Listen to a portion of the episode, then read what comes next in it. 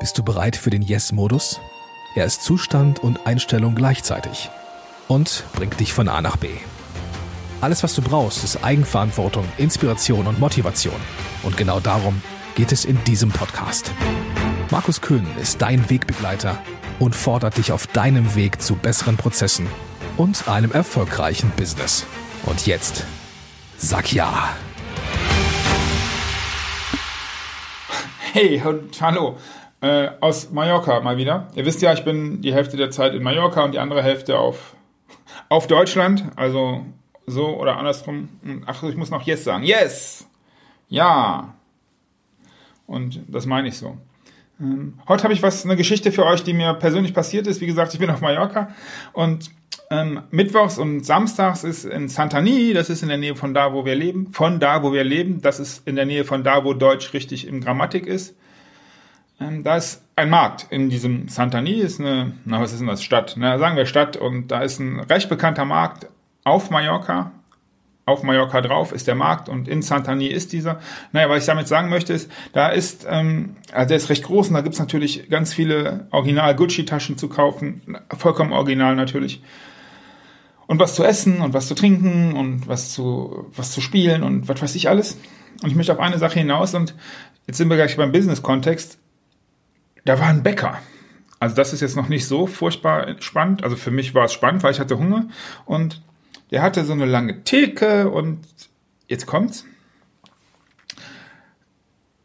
Ich habe immer den Eindruck gehabt, das ist unheimlich teuer, was sie da verkaufen. Also überall. Und das weiß er auch, weil hier so Touristen-App und so. Aber hm, der macht es ganz anders. Der verkauft seinen Kuchen nicht pro Stück, und ich habe mir dann hier so einen Kuchen ausgesucht und ich komme gleich zu dem, zu dem Thema und das ist der Impuls für, für die heutige Episode. Ähm, ich habe mir ein Kuchenstück gekauft, das hat glatte 5,20 Mark für so einen Apfelkuchen gekostet. Das ist ein ganz normales Stück Kuchen. 5,20 Euro. Habe ich Mark gesagt? Ich meinte Euro. Wären ja dann 10 Mark. Also 10 Mark 40. Mark ist das für die Leute, die jetzt noch nicht so ähm, lange äh, zuhören. Also nicht nur heute, sondern insgesamt aufgrund des Alters, war ich ja schon so ein alter Onkel und so. Mark war, egal, 5,20 Euro. Ähm, habe ich mir gekauft und da habe ich mir gedacht, hey, äh, ja, hat der mich geil verarscht. Und zwar verkauft er nach Kilo. Der verkauft seinen Kuchen nach Kilo.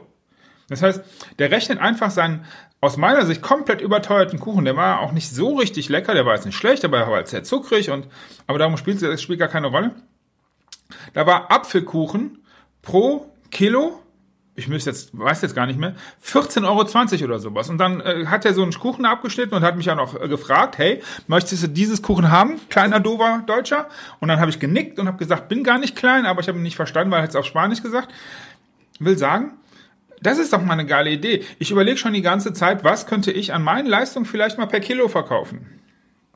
Und das ist die Einladung an dich. Also stellst dir bitte vor, du rennst in Deutschland über den Markt und da ist ein Bäcker, der seine Brötchen nicht, äh, keine Ahnung, 1,20 Euro pro Stück, was schon unverschämt ist, sondern der macht das per Kilo. Keine Ahnung, äh, Kilo Brötchen pro Kilo, äh, 12, 12,90 Euro. Und dann sagst du, hey, ich hätte gern zwei von diesen Brötchen, dann legt er die auf die Waage und dann sagt er, hey, 400 Gramm macht nur 4,20 Euro. Und dann hast du die bestellt. Und naja, es ist schon ein bisschen arschig und es hat auch ein bisschen was mit einer komischen Verkaufspraktik zu tun. Aber und das ist das Interessante, es werden Preise relativiert und in einen anderen Bezugsrahmen, Reframing heißt das wahrscheinlich im, im Marketing Neudeutsch, gesetzt. Und das finde ich eine spannende Idee. Das hat er echt clever gemacht. Und dann musste ich sagen, okay, Hut ab. Hast du clever gemacht? Hast du mir äh, ein Stück, für das ich ansonsten vielleicht 2,20 Euro bezahlt hätte und dann schon gesagt hätte, ja, das ist schon gar nicht so richtig wenig so auf so einem Markt, nicht im Restaurant. Für glatte 5,20 Euro, also 10 Mark 40. Was waren das denn in Schilling? Naja, egal. Äh, gibt's ja nicht mehr. Will, will sagen, spannendes, spannende Relativierung, die da vorgenommen worden ist.